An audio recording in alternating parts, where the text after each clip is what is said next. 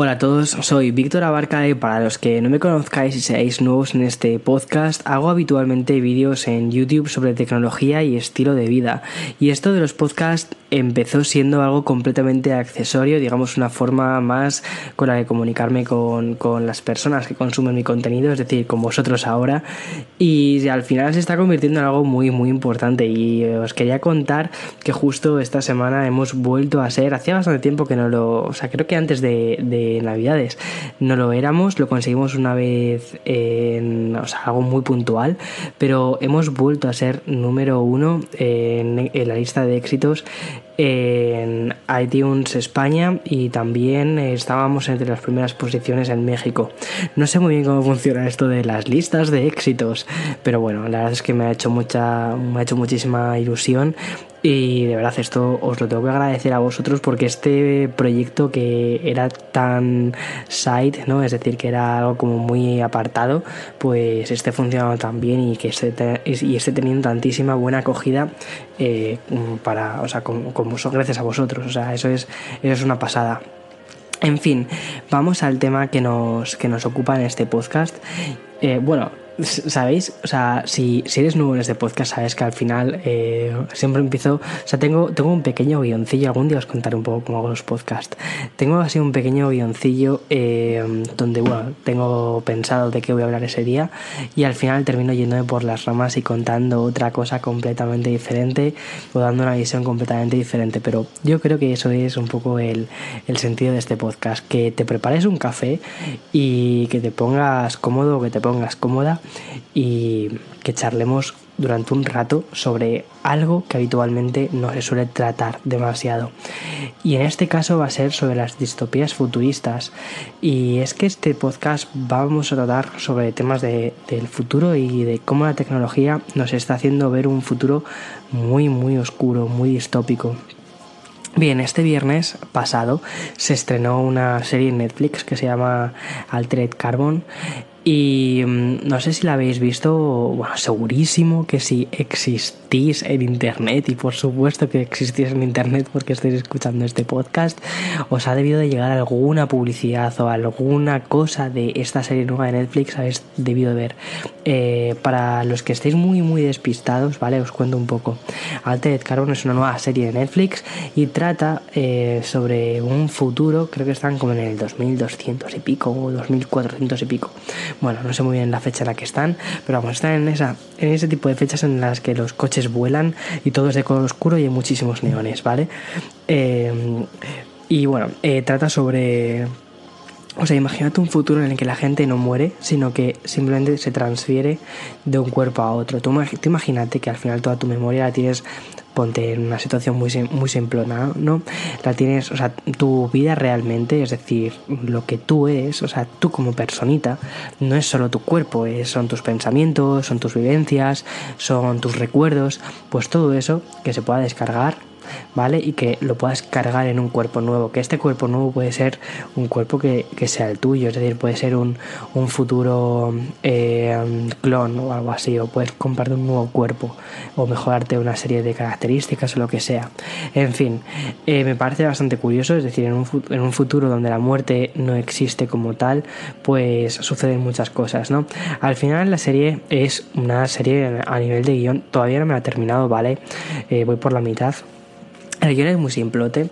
Eh, no deja de ser una especie de pues serie policíaca, pero la ambientación, oh Dios mío, la ambientación me encanta.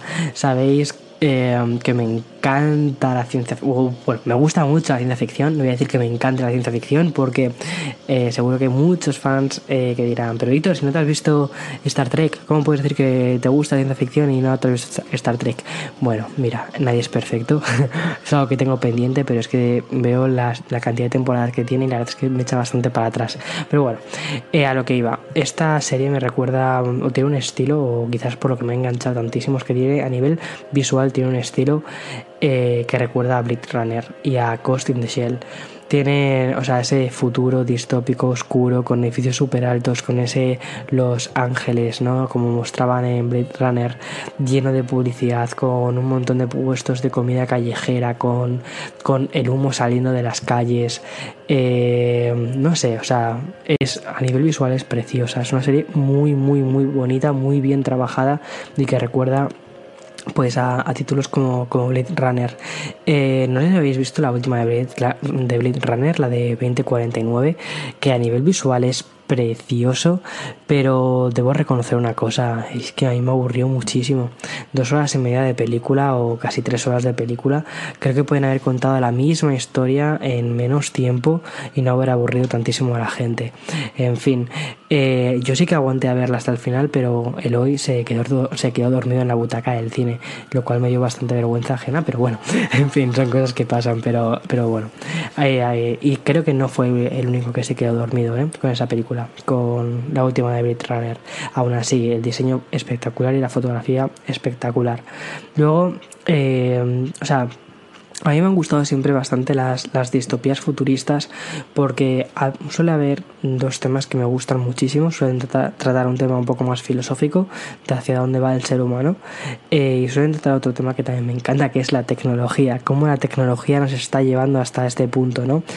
Y al final es un poco hacer una especie como de filosofía mm, sobre la tecnología y el ser humano y nuestra relación con la propia tecnología, ya sean con IAS o ya sea con eh, con androides o con lo que sea, o sea, con cualquier eh, forma tecnológica que creemos los humanos, ¿no?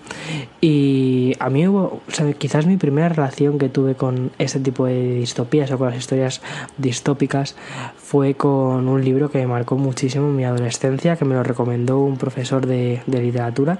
Bueno, teníamos nuestro profe de lengua eh, del instituto, te daba al cabo del año, nos daba como cuatro libros que podíamos leer de forma opcional y que iban más allá de la asignatura, ¿no? Nosotros tenemos por los típicos libros, pues yo que sé, leerte a Benito Pérez Galdós o cosas así. Pero además de todo esto, que digamos eran los libros que tienes que leer obligatoriamente, si querías subir nota tenías que hacer un resumen de uno de estos, de, estos libros que, te decía. Y uno de ellos eh, fue 1984, Wow, cómo agradezco que me recomendaran el libro de Orwell, el de 1984. Y si no lo habéis leído, de verdad que os lo recomiendo muchísimo. Es un poquitín gordo, pero no es tan gordo como para que digas, puff, qué pereza. No, la verdad es que la historia te mete tantísimo en, en o sea, está tan bien narrada, tan bien construida que, te engancha mucho. Existe una película, pero la película no tiene nada que ver con lo que es el libro a nivel de, bueno, o sea, la película parece algo hecho completamente con dos duros, o parece más bien de serie B casi. O sea, no, no me gustó demasiado. Y el libro, la verdad es que la historia está muy bien. Eh, habla del concepto del gran hermano, de cómo a través de la tecnología una especie de, de cerebro, de, de persona, eh, nos puede estar mirando constantemente o puede estar monitorizando nuestras cosas y cómo eso se termina convirtiendo para crear un sistema que es tirano, que está en contra del pueblo me gustó muchísimo, me gustó muchísimo cómo, o sea, el futuro que narra y cómo al final los habitantes de Inglaterra, creo que se narraba como en una nueva, en una nueva Inglaterra o algo así, que bueno, era el eh, Reino Unido, estaba en guerra prácticamente con casi cualquier otro país, pero era mentira, como creo que era mentira. Eh, y como la población eh, de Inglaterra no tenía prácticamente casi ningún tipo de contacto o de conocimiento de lo que estaba sucediendo más allá de su isla, y cómo el gobierno filtraba todas las noticias, cómo el personaje trabajaba en un ministerio que se llama el Miniver, que era el, el Ministerio de la Verdad, y cómo realmente el Ministerio de la Verdad se basaba en mentiras en contar mentiras propagandísticas a la ciudadanía para que esto se la terminara creyendo. Y hay una cosa que me gustó muchísimo y que me quedé con ese libro, y es que eh, al final todo el tema de utilizar siglas o utilizar palabras más cortas, eh, como por ejemplo eso del miniver, ¿no?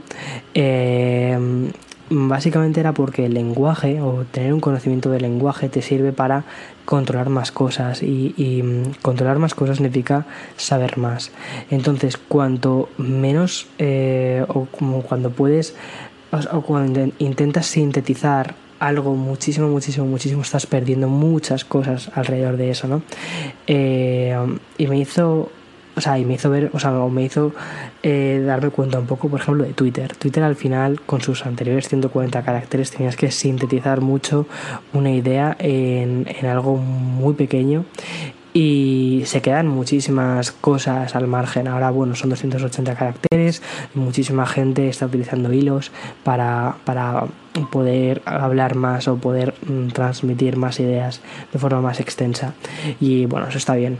Pero mira hoy por ejemplo eh, estaba estaba por las mañana estaba por la mañana leyéndome una noticia de un tuit que ha puesto eh, nuestro querido presidente eh, Donald Trump. Es broma, nada de querido. para los que no lo sepáis, eh, yo vivo actualmente en Estados Unidos y todas las noticias de este tipo pues afectan bastante y lo que está sucediendo aquí a nivel político es, es en fin, es de locos.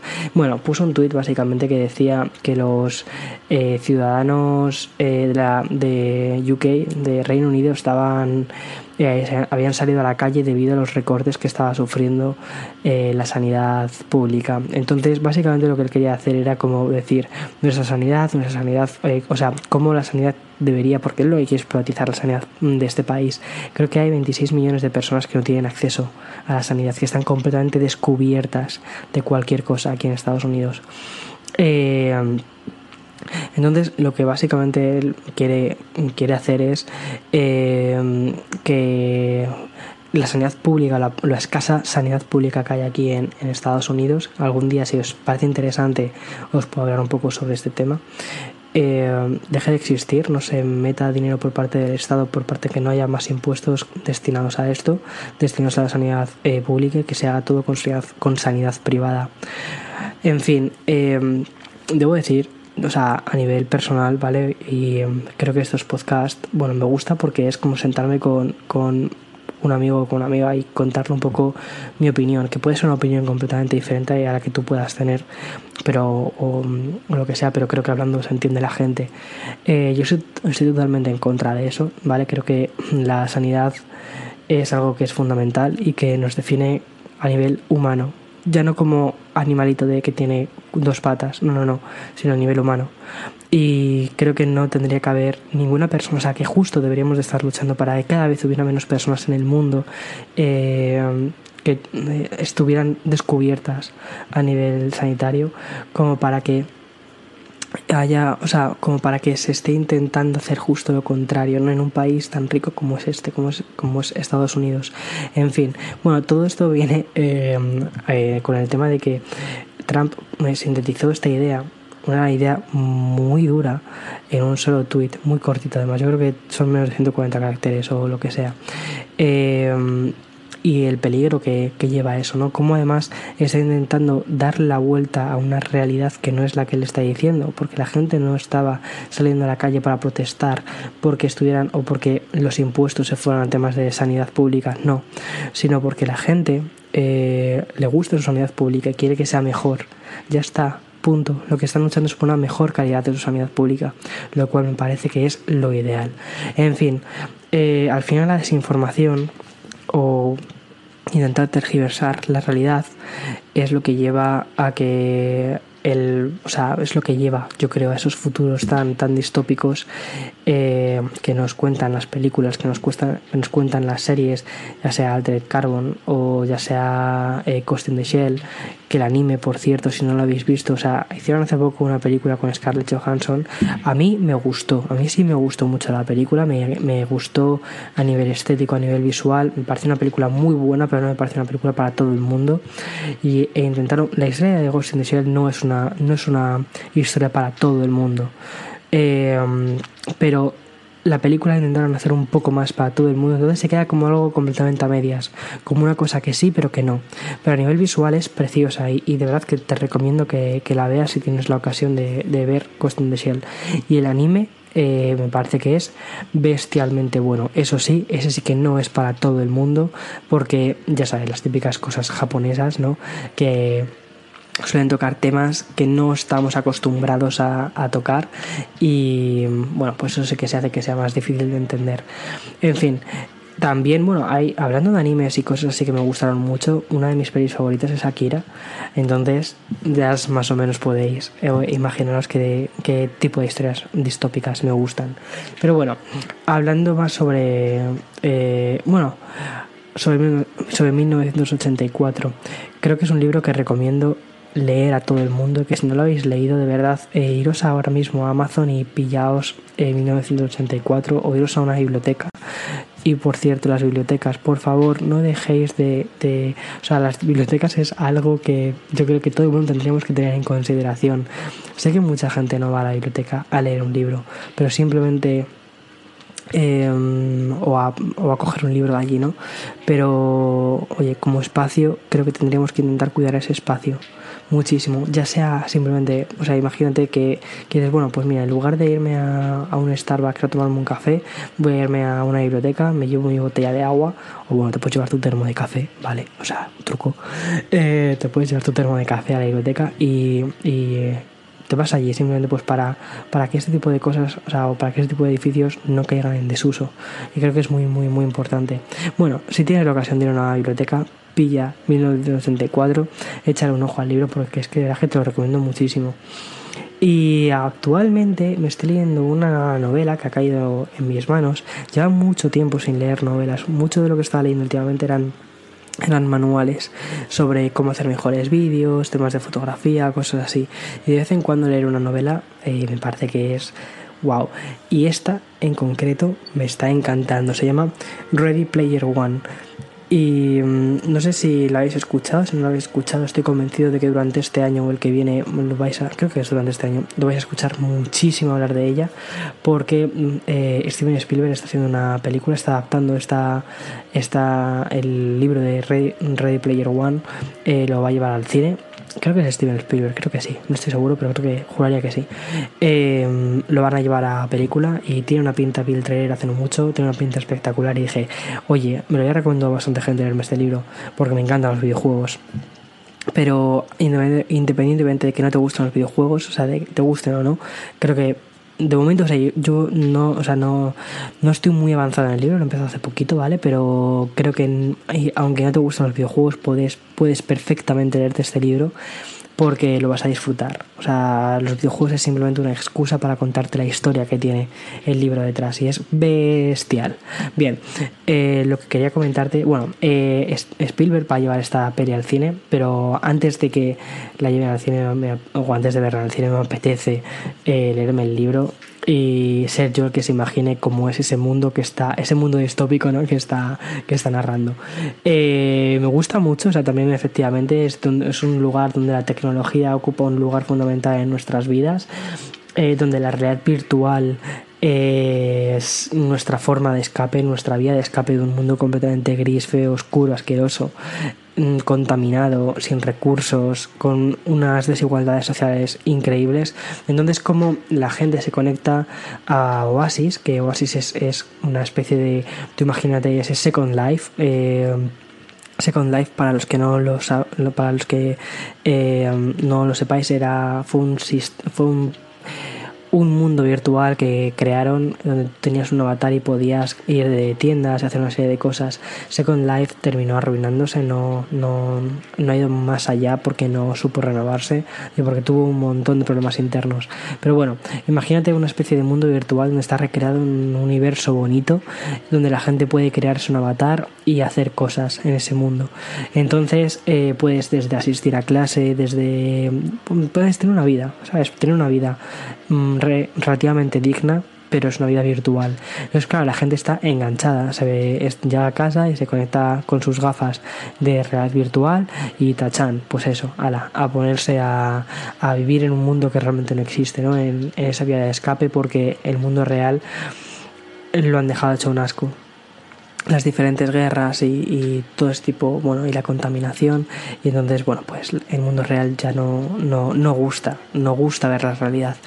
Y en parte, o sea, esto nos está pasando cada vez más. Nuestra realidad nos está dejando de ilusionar y estamos yendo cada vez hacia mundos más inventados. Y por eso el auge de las redes sociales, ¿no? Es decir, por eso el, el hecho de consumir fotografías en Instagram de otras personas, de... Bueno, o sea, en fin, yo creo que me parece bastante, me parece un tema curioso para tratar. O sea, intento, ¿vale? O sea, una cosa importante es que intento que este podcast no sea eh, demasiado profundo porque, mm, o sea, me gusta que cualquier persona que quiera descargarse el podcast y estar durante media hora escuchándome pueda escucharlo sin entrar en temas muy duros, ¿sabes? O sin entrar en temas muy, muy profundos porque tampoco es, ese es el plan.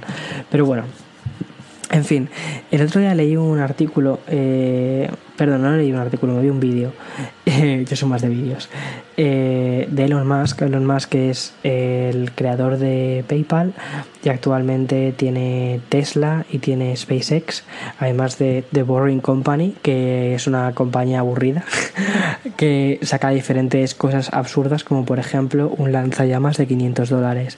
En fin, cosas. pero bueno, Elon Musk es un genio, es un genio de, de este siglo, es un genio vivo.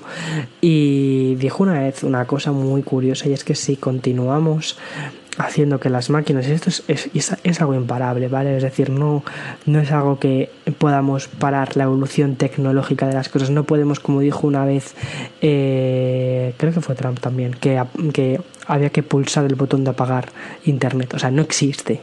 Al igual que no existe un botón de apagar Internet, no existe un botón de apagar la, la evolución tecnológica, la evolución es imparable. Pero bueno, Elon Musk lo que dijo es que si continuamos eh, así y, va a continuar así, eh, deberíamos de empezarnos a plantear, o sea, los, los, seres humanos vamos a ir quedándonos cada vez más eh, apartados en algunos trabajos, pero claro, ¿qué haces con esas personas que pierden los trabajos de forma masiva porque son sustituidos por máquinas? ¿Qué hacemos? O sea, mueren de hambre y, al final eh, se terminan convirtiendo, se terminan creando unas desigualdades tan bestiales como proponen las historias distópicas, donde hay Mm, gente muy, muy, muy rica y gente ultra y muchísima más población muy, muy pobre.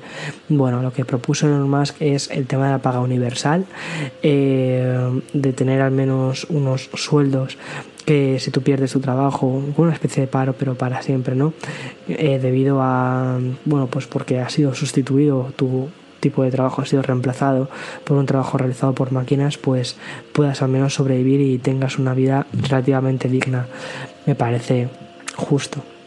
A mí personalmente me parece justo, eso sí, dices eh, la palabra, las dos palabras, paga junto universal, aquí, aquí eh, donde estoy viviendo actualmente, y Dios mío, te, tachan, de, te tachan de todo.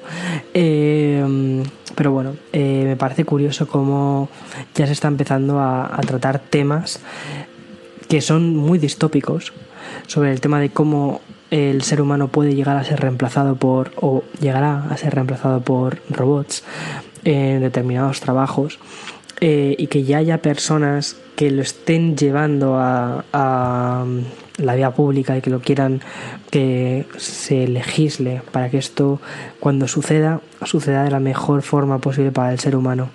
Y que la destrucción de muchos de los trabajos que es imparable esta destrucción ya ha pasado por ejemplo en la industria automovilística. Antes los automóviles pues los hacían principalmente las personas. Ahora ya no hay en una línea de producción de un automóvil no sé si habéis visto alguna vez cómo son que a mí me parece fascinante ver alguna vez hay vídeos en YouTube de cómo funciona eh, una línea de producción, una cadena de producción de un automóvil y es precioso de ver, o sea, es una, es una sincronización bestial.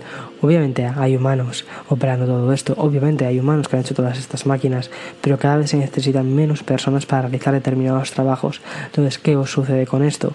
Pues que el resto de personas nos tenemos que hacer responsables de esto también, me parece, me parece lógico.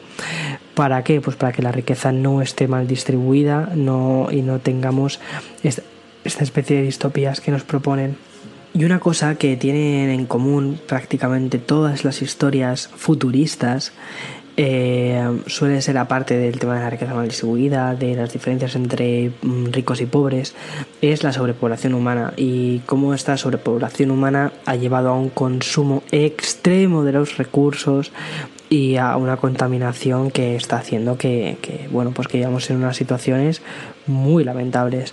Y este y esto de que no tengamos de que cada vez se consuman más recursos y que cada vez hay menos recursos es decir hay más bocas a las que alimentar y mm, nuestra capacidad de producción es cada vez menor y encima estamos eh, pues contaminando más se rompe el equilibrio que tenemos con la tierra eh, lleva pues que haya guerras para, para conseguir recursos naturales no en fin a mí esto no me parece nada descabellado, me parece que puede llegar a ser posible, no dentro de tanto, pues, o mejor dicho, podría llegar a ser posible, no dentro de tanto, pero confío en que esto no pase, de verdad, y confío en que esto no pase porque tengo muchísima fe en la, en la humanidad, creo que hay más personas buenas que más personas malas, o sea, creo que vamos, que gana por goleada las personas que quieren hacer de este mundo un mundo mejor y que creo que seremos lo suficientemente listos como para reconducir nuestro avance tecnológico y como para saber que, que mmm, bueno, eh, quizás sí, seremos cada vez más personas, pero tenemos que tener una especie de equilibrio.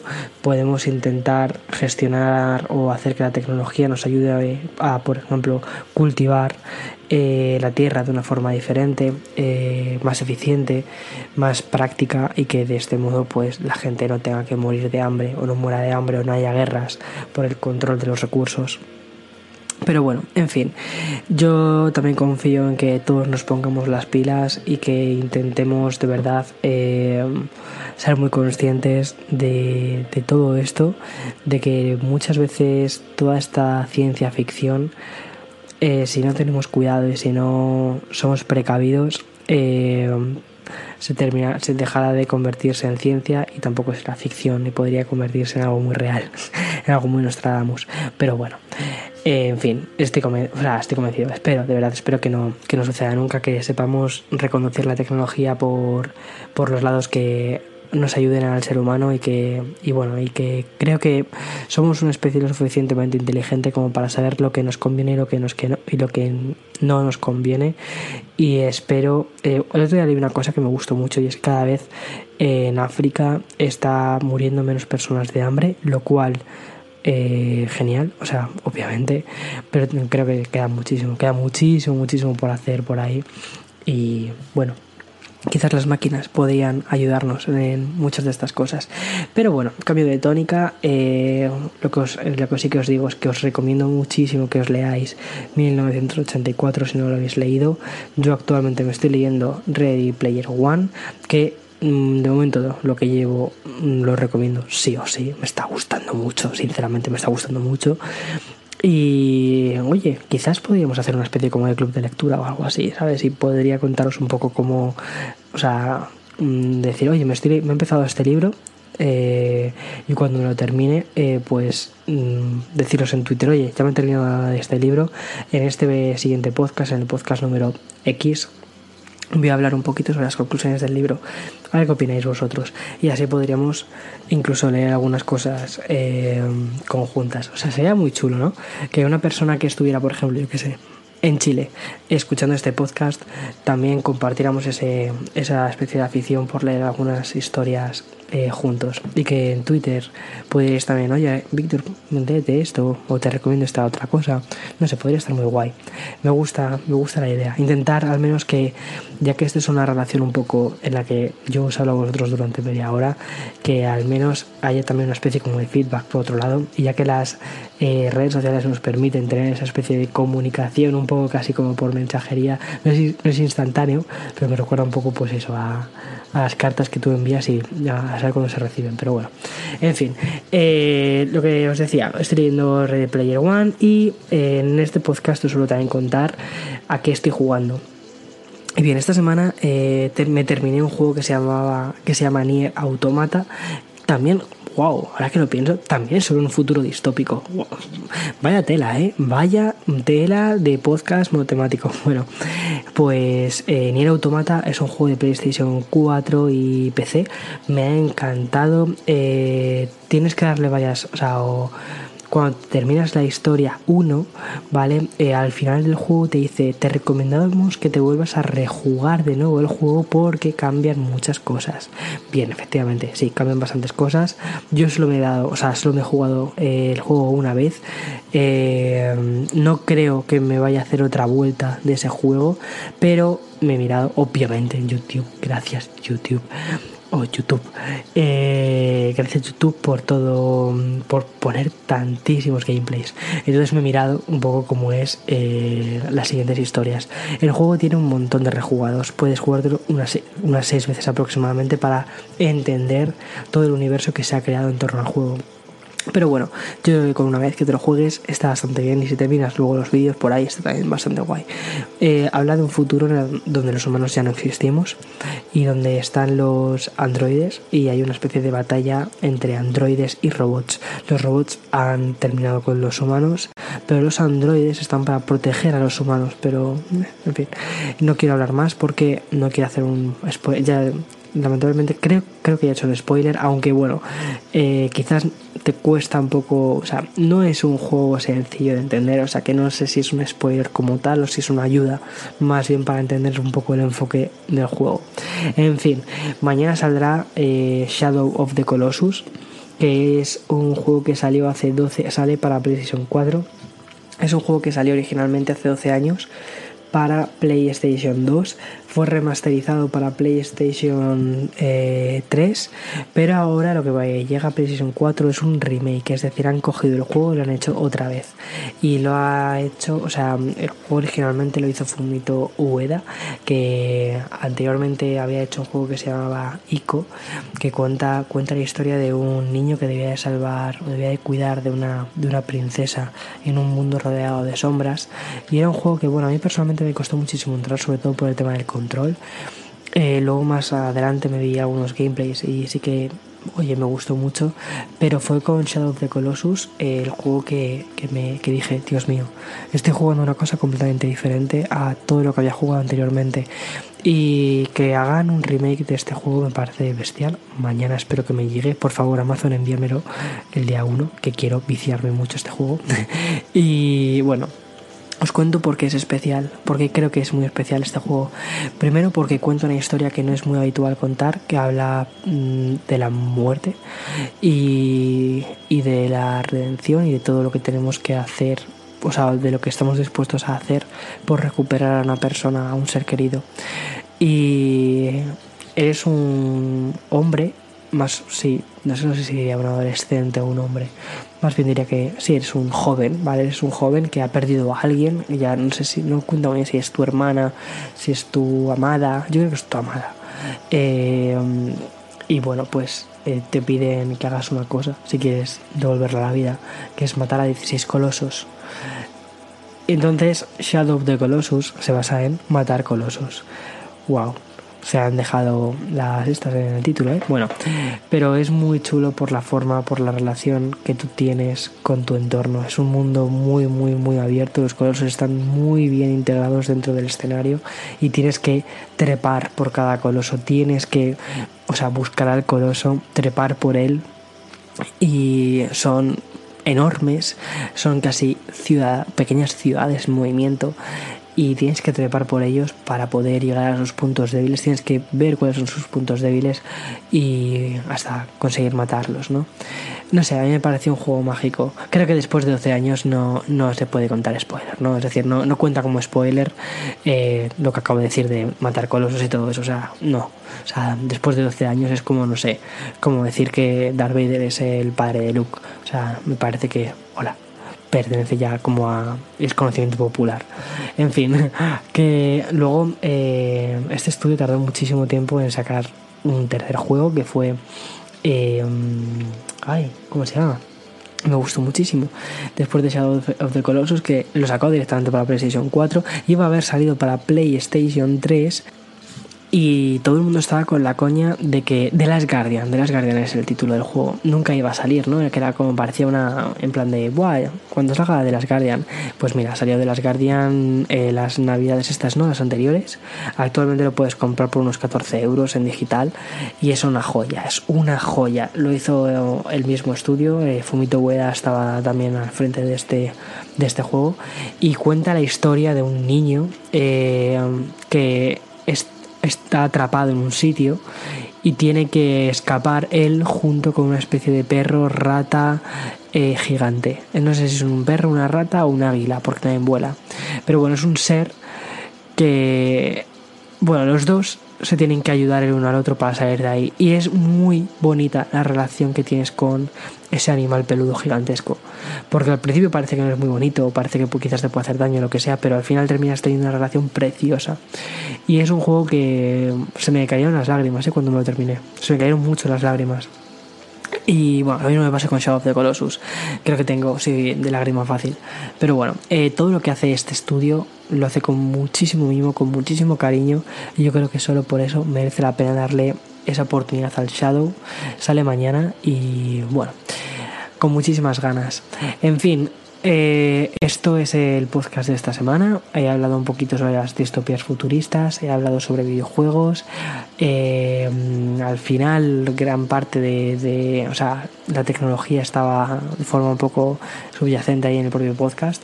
O sea que, bien me quedo satisfecho. Espero que os haya gustado. Si os ha gustado de verdad, decídmelo en Twitter o en Instagram. Y nos vemos la semana, o mejor dicho, nos vemos, no, ni nos vemos ni nos escuchamos. Me escucháis vosotros porque aquí el que está hablando durante 35 minutos sin parar soy yo. En fin, hablo más, me enrollo muchísimo.